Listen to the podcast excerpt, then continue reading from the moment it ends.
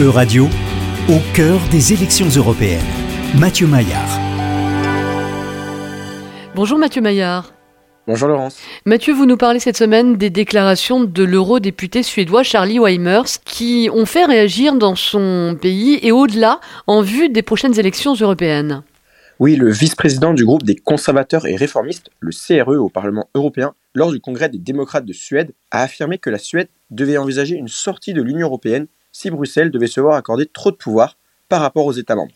En fait, des membres des démocrates de Suède de tout le pays s'étaient réunis à Vasteras, près de Stockholm, vendredi dernier, pour le congrès du parti consacré à la question de l'appartenance à l'Union européenne.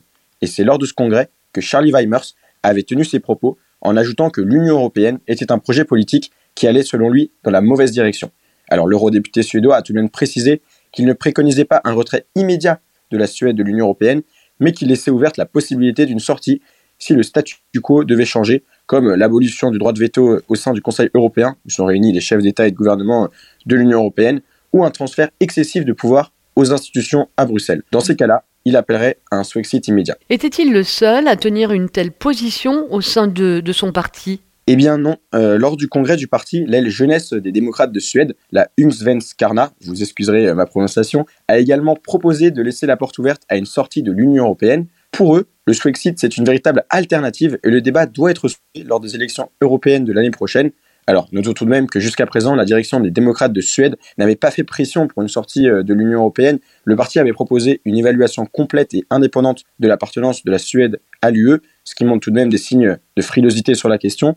Charlie Weimers a également décrit l'Union européenne comme une union supranationale au sein de laquelle la Suède est régulièrement mise à l'écart et où l'influence des gouvernements nationaux est considérablement réduite. quelle est la position globale des démocrates euh, de Suède sur l'Europe? Alors aujourd'hui, les dirigeants des démocrates de Suède souhaitent que toute décision parlementaire éventuelle visant à transférer davantage de pouvoir du niveau national au niveau européen soit précédée d'un référendum. Ils espèrent également que le parti au pouvoir dans le pays, qui sont les modérés classés au centre droit et qui sont rattachés au Parti populaire européen à l'échelle européenne, finiront par rejoindre la position plus sceptique des démocrates à l'égard de l'Union européenne. Ils reconnaissent cependant qu'une écrasante majorité de Suédois, encore aujourd'hui, soutiennent toujours l'appartenance du pays à l'Union européenne. Quelle sera leur position pour les prochaines élections européennes?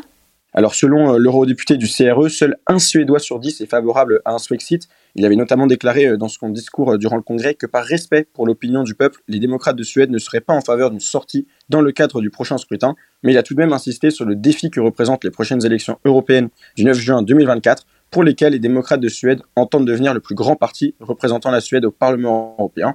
Pour rappel, lors des dernières élections européennes, le parti avait obtenu 15,3% des voix contre 23,5% pour les sociodémocrates qui étaient arrivés en tête. Merci beaucoup Mathieu Maillard. Merci à vous.